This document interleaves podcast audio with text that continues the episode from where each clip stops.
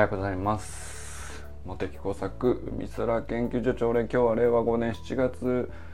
12日でございます。水と塩が必要です。今日はね暑そう。まあ昨日も暑かったけどね。とにかくちょっとももう梅雨明けだな。こっちはな。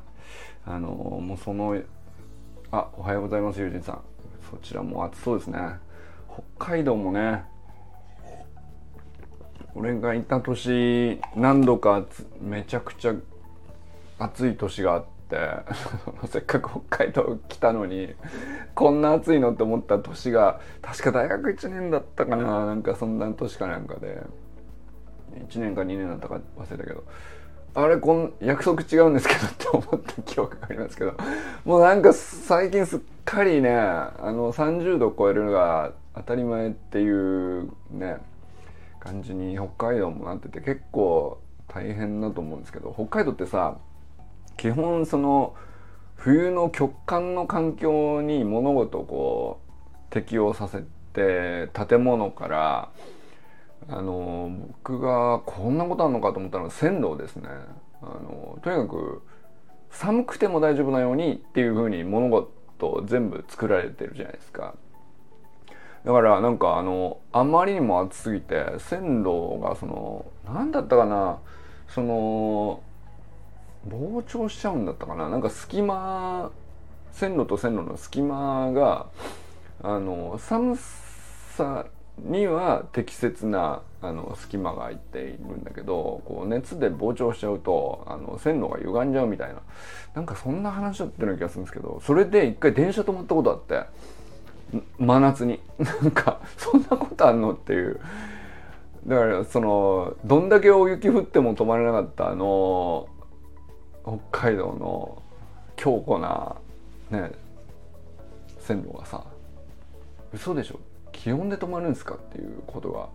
あったと思うんですよね。でなんかそうそうあと僕が下宿してたあのところとかも基本とにかく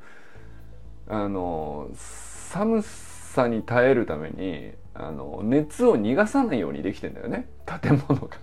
だからちょっとなんだろうな。何だったらもう25度超えたら基本なんていうの？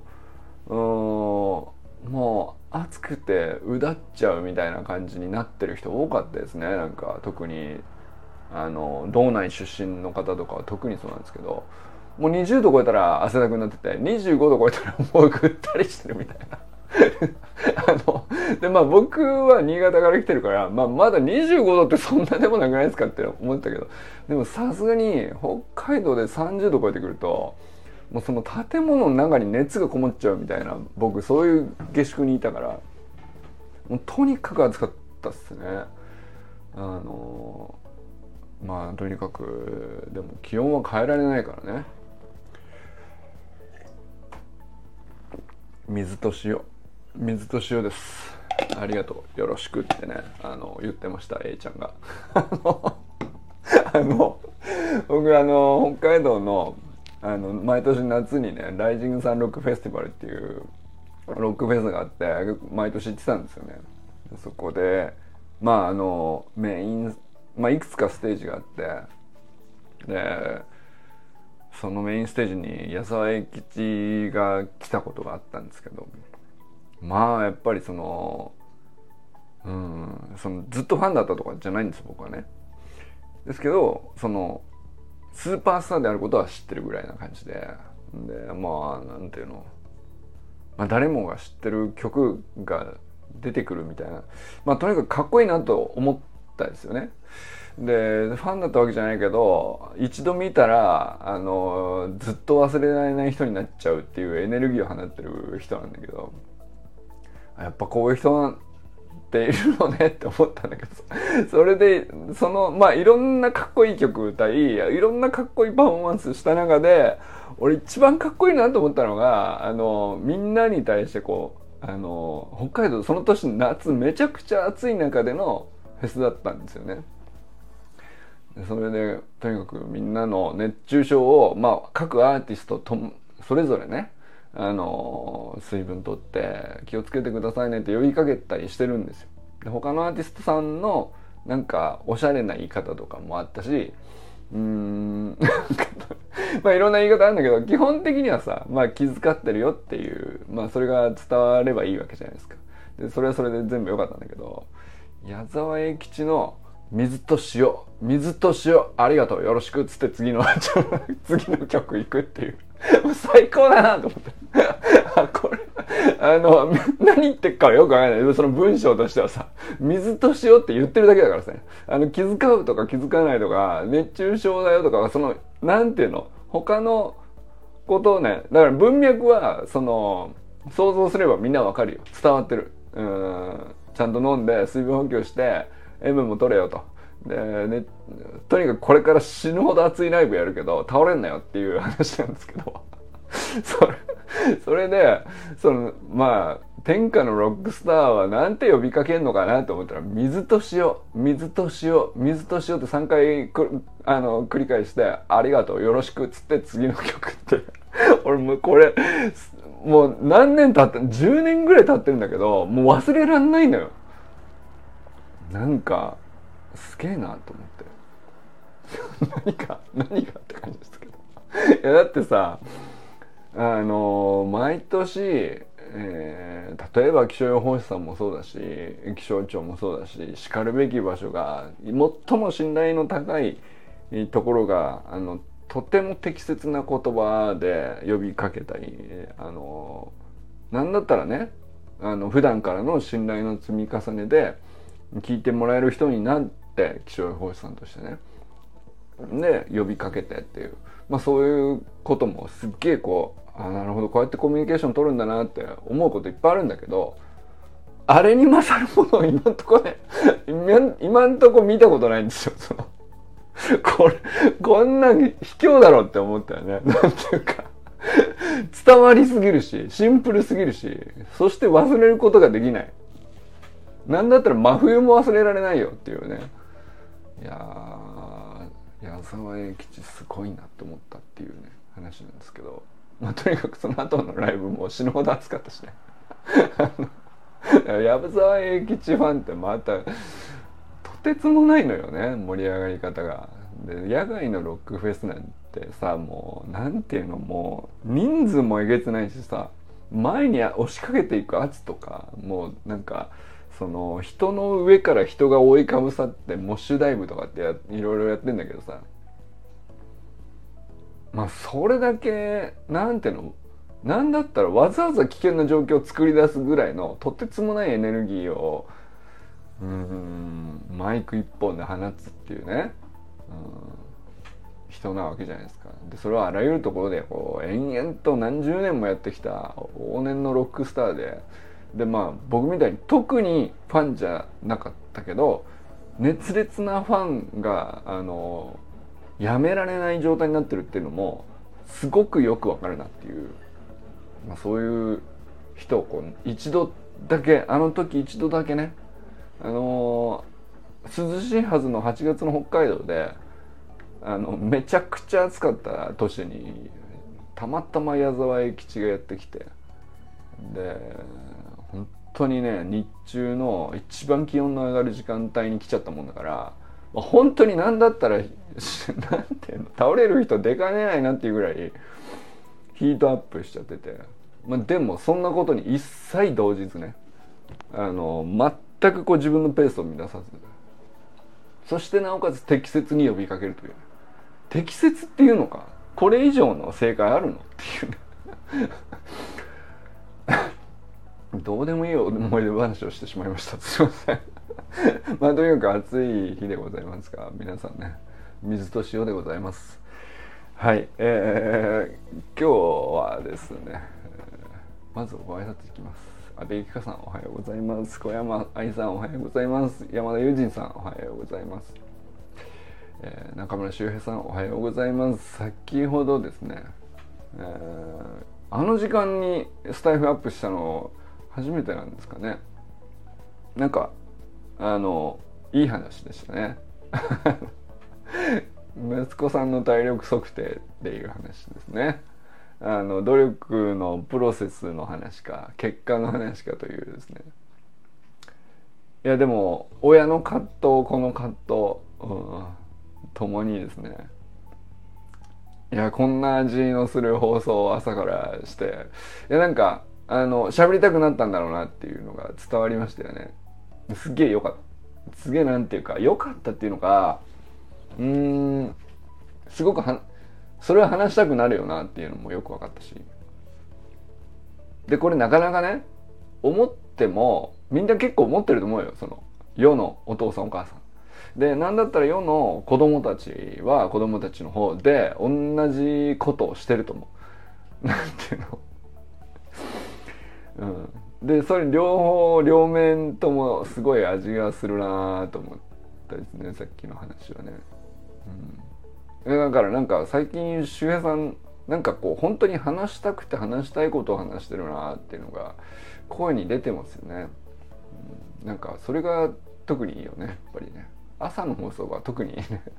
あの酒に飲まれてない時の周平やっぱりちゃんとしてますね 俺らの中でさ周平さんその最初「夜間学校」っていうチャンネルタイトルにしてさもじもじダラダラしながら酒をちびちびやってあの本当ダメな状態になってる人のあの 周平っていうチャンネルで立て付け上で始まったんだけどすっかりなんかあのやっぱり朝、えー、出勤する時の周平さんってすごいちゃんとした人なんだなっていうのを 当たり前知ってんだよ。当たり前だよ。それはあ会った時はさ別に飲んだくれてない時に会っててさちゃんとした人だって分かってんだけど。あのなんていうの？なんでなんだろうな。スタイフであの夜のダラダラ配信してた時のキャラで結構染みついちゃってるんだな意外とな。毎回新鮮なのよ。あの最近始まった話じゃなくてもう4月ぐらいからずっとね周平さん結構朝やっててなんていうかシュッとした周平が多いんだけど毎回聞くためにあれ？周平なのにすげえちゃんとしてるみたいなごめんね。ごめん。周平なのには本当ごめん。いやただね本当なんていうの分かってはいるんだけど本当ごめんって分かってはいるんだけどそう思っちゃうんだよね。すいません。ちょちょっとダメだ。これはあの朝からこんなことを言ったらね申し訳ないんで ちょっとこれにしときます。寺西由香さんおはようございます。清水信之さんおはようございます。えー、山本健太さんおはようございます。久しぶりにですね山本健太さんからモテ昨コンサル予約いただきまして嬉しいね。ただ嬉しいです。本当久しぶりじゃないですか。あのー、まあまあなんていうか橋の学校のオンラインスクールの、まあ、業務っちゃ業務なんで特になんていうの別になんていうの久しぶりに飲むとかそういうのとはちょっとまた全然違うっちゃ違うんだけどまあね健太さんの立ち上げために立ち上げたオンラインサロンだからあのあの機能モテサクコンサルの機能をあの健太さんに使ってもらうためだけに何だったらねやってるような思うところもあるしね。でそそれにあのユージンさんも付き合ってくれてるみたいなあのそ順番としてはそっちだからね。いや全然でもあの久しぶりでもまああの何でもねあの必要じゃない時にわざわざやらなくてもいいことなんだよなまあ3ヶ月ぐらいですかね3ヶ月ぶりぐらいですかねあの久しぶりってことは、まあ、この3ヶ月すごく逆に言うとうまくいってたってことだとも思うしうんまあ3ヶ月経って一区切りしてもう一段こうちゃんとうんちゃんとしゃがんでもう一回飛ぼうっていうエネルギーが溜まったってことなんじゃないかなとも思いますしね。まあ、内容はあの今日ねまたじっくりお聞きしますけどなんか単純にねあのなんだろうな。うん。あの健太さんのお役に立てるのは単純に嬉しいです。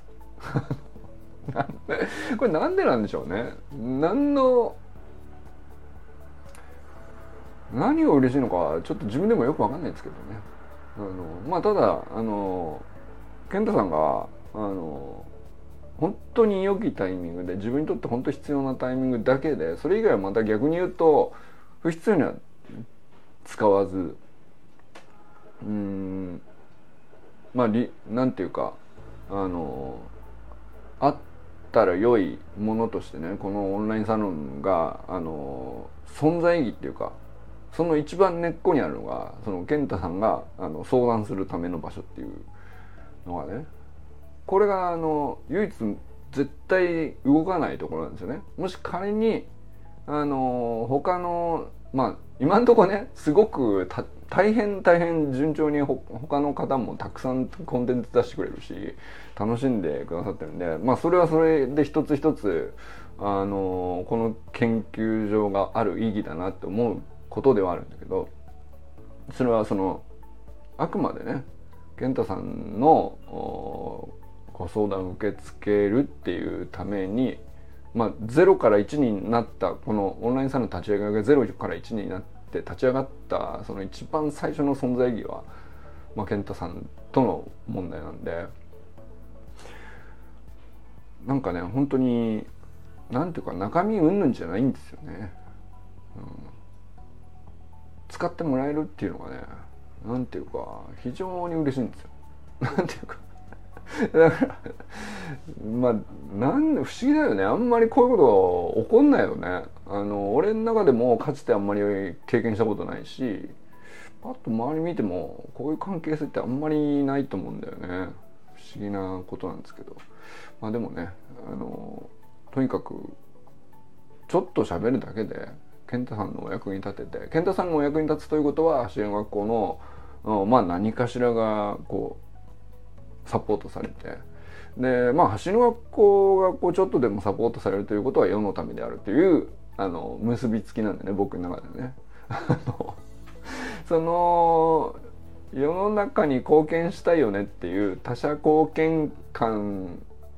があのとても明示的に感じられるってことなのかもしれないですね。ケントさんとちょっと話すっていうだけでそこに結びつくんだなって思える何かが欲しいんだと思うんですね僕はからするとね。うんまあ、それがだからすごくうん健太さんからわざわざこれちょっと相談したいんですけどまあそんななんていうかうん込み入った話だったりそうじゃないたわいもない話だったりもするけど、まあ、そこは関係ないんですよね。うん、ただ、まあ、こっちから行かないっていうことが俺の中ではあの大事なことかなとは思ったりしてて最近ね。まあだからその3ヶ月空く時は空くし、えー、まあそうじゃなくて1ヶ月の中で何回もあった時期もあるわけですけど、まあ、それはそれでなんかどっちでもあのあくまで健太さんにとって必要なタイミングであるっていうことがすごい大事なのかなって思ったりしてますね。はい。いや、えー、森本あかりさん、全くん、かんくんおはようございます。全くんはね、朝5時20分から 遊びに出かけるというスタイフの放送をわざわざ遊びに行くちょっと前にスタイフを1分収録するっていうね。すごいよね。そしてあのちゃんとねあの新しいマシンね。全マシンあのマウンテンバイクみたいなロードバイクか。まあスピードがすごい出るんで危ないからヘルメット買いましたっていうね。偉い。偉いよ。あの俺もね最近ね、まあ、自分の自転車は別に普通のそんなにスピードでが出るような自転車じゃないけどいや確かになとその最近なんだこうあの息子が高校に自転車で通う時にまあ努力義務なんだけどヘルメットつけましょうみたいなことをなんか入学説明会かなんかで言われてあ確かにそういえばそうだなと思って。でまあその息子が言われていることだけどあこれなんていうかまず俺がつけようと思って俺が買ったんですよ そのヘルメットね。なそういえば確かにうんヘルメット努力義務になってるの知っているけどうーんなんだろうな。こういうのもきっかけなんですよね。なんかやっぱりちゃんとつけた方がいいなってどっかで思ってんだけどあのわざわざ買うっていうのが大した値段じゃないんだけどさもうなんかワンクリックも面倒くさくなってる俺がいて。あのでついつい買ってなかったんだけどあのちゃんと買ってね最近は割となんかほんとちょっと近場にチャリこいで行くみたいな時でもちゃんとヘルメットするようにしてて。まあこれはねなんていうかうんうんまあ努力義務だからどう捉えるかまだじなんていうか自由があるというか余白があるところではあるけどまあ一応ね車とみなされる道交法の中に組み込まれて車とみなされてみたいな扱いでまあだから自転車専用のレーンができたり車道をできるだけ走りましょうみたいな感じになってたりするとまあなおさら逆に言うとこう、うん、エンジンがついてるかついてないか関係ないなと、うん、まあバイクと一緒だよねっていうね。リスクも結局そういうことで、うん、いくとまあだからそのバイクのヘルメットほどのガッチガチのものをねあの頭を重くしてっていうほどじゃないけどまあやっぱりねつけとこうかなっていうのがねあの僕も思ってたところなんですね。偉いなと思って。でだから前のもそのスピードが出るからっていうのもあるかもしれないけどスピードが出ても出なくてもやっぱりチャリはみんなヘルメットした方がいいよねっていうそのあのなんだろうね。慣れたら大したことじゃないんだよね。本当に。面倒くさいっちゃ面倒くさいけど。うん。と思ったりしてますね。だからなんかあの朝5時からね。聞く話としては善が朝5時から友達と遊ぶがメインなんでしょうけど俺はヘルメットかぶちゃんと買ってるよっていう善がね偉いなと思ってます。そしてね、まあ、昨日の塾で大事件発生もちょっと面白かったんだけど。可愛いよね、あっちもいいなと思いましたね。はいそして砂塚森田さんおはようございます。えっとね あの今日はあっちでしょうね。なんかあの周平さんの方だよね。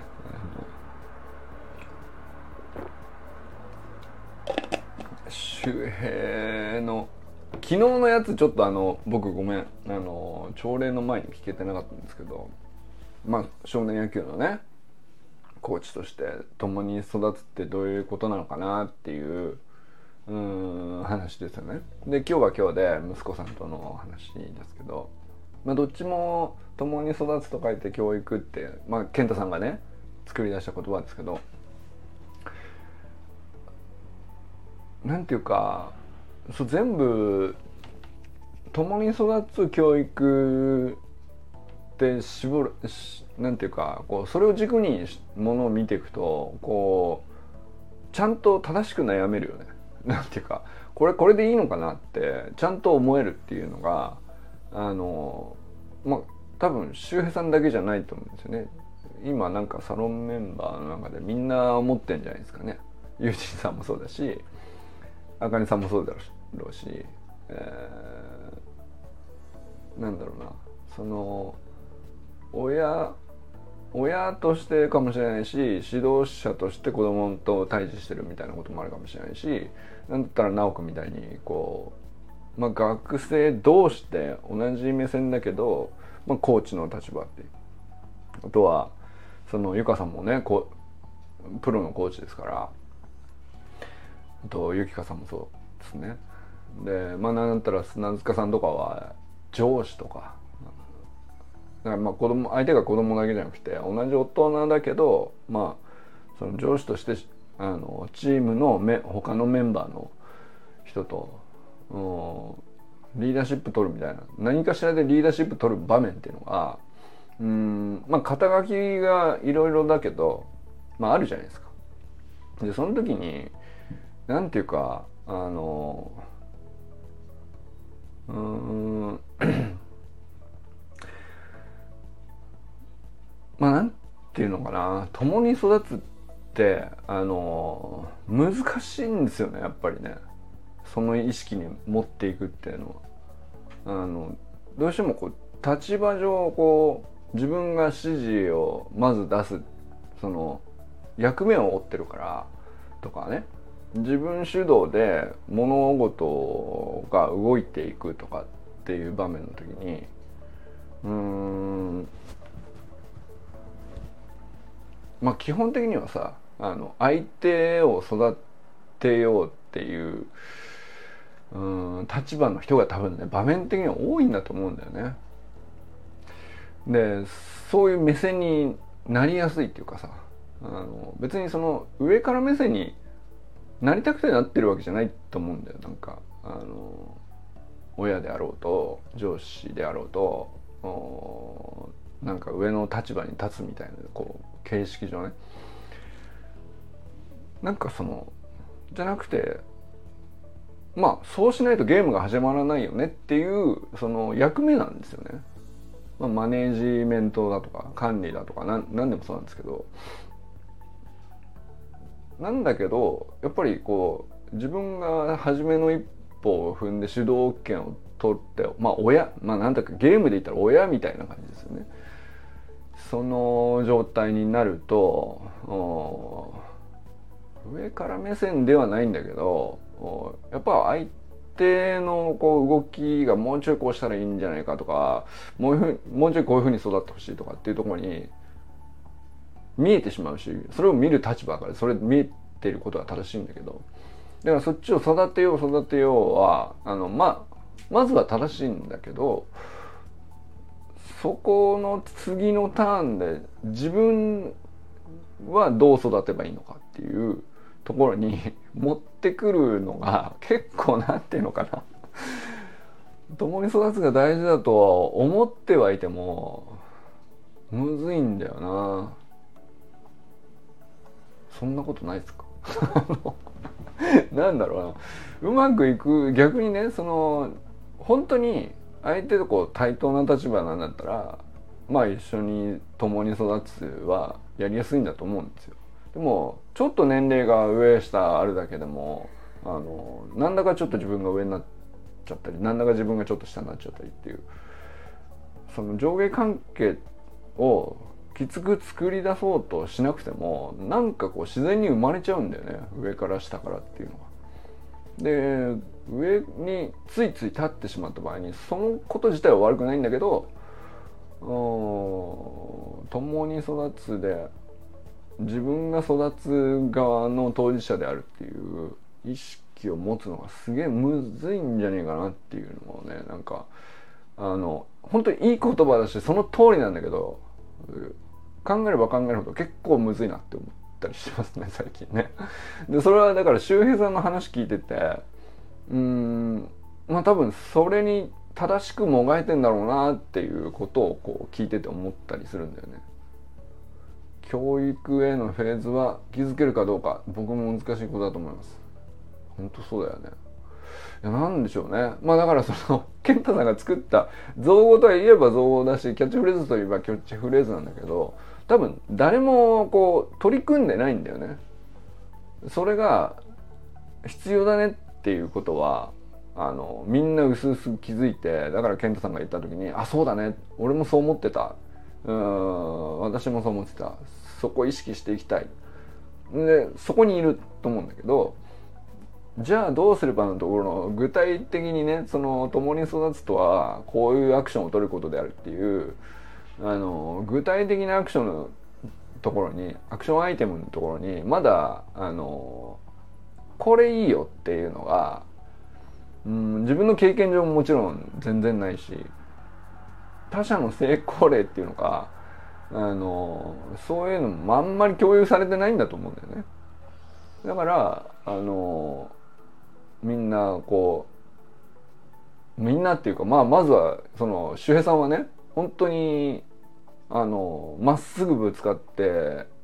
共に育つにはどうしたらいいんだってもがいてるからああいうことをうん話されてんだろうなっていう感じですよね。その前回のスタイフの配信もそうだし今朝の配信もそうだなと思ったんですよね。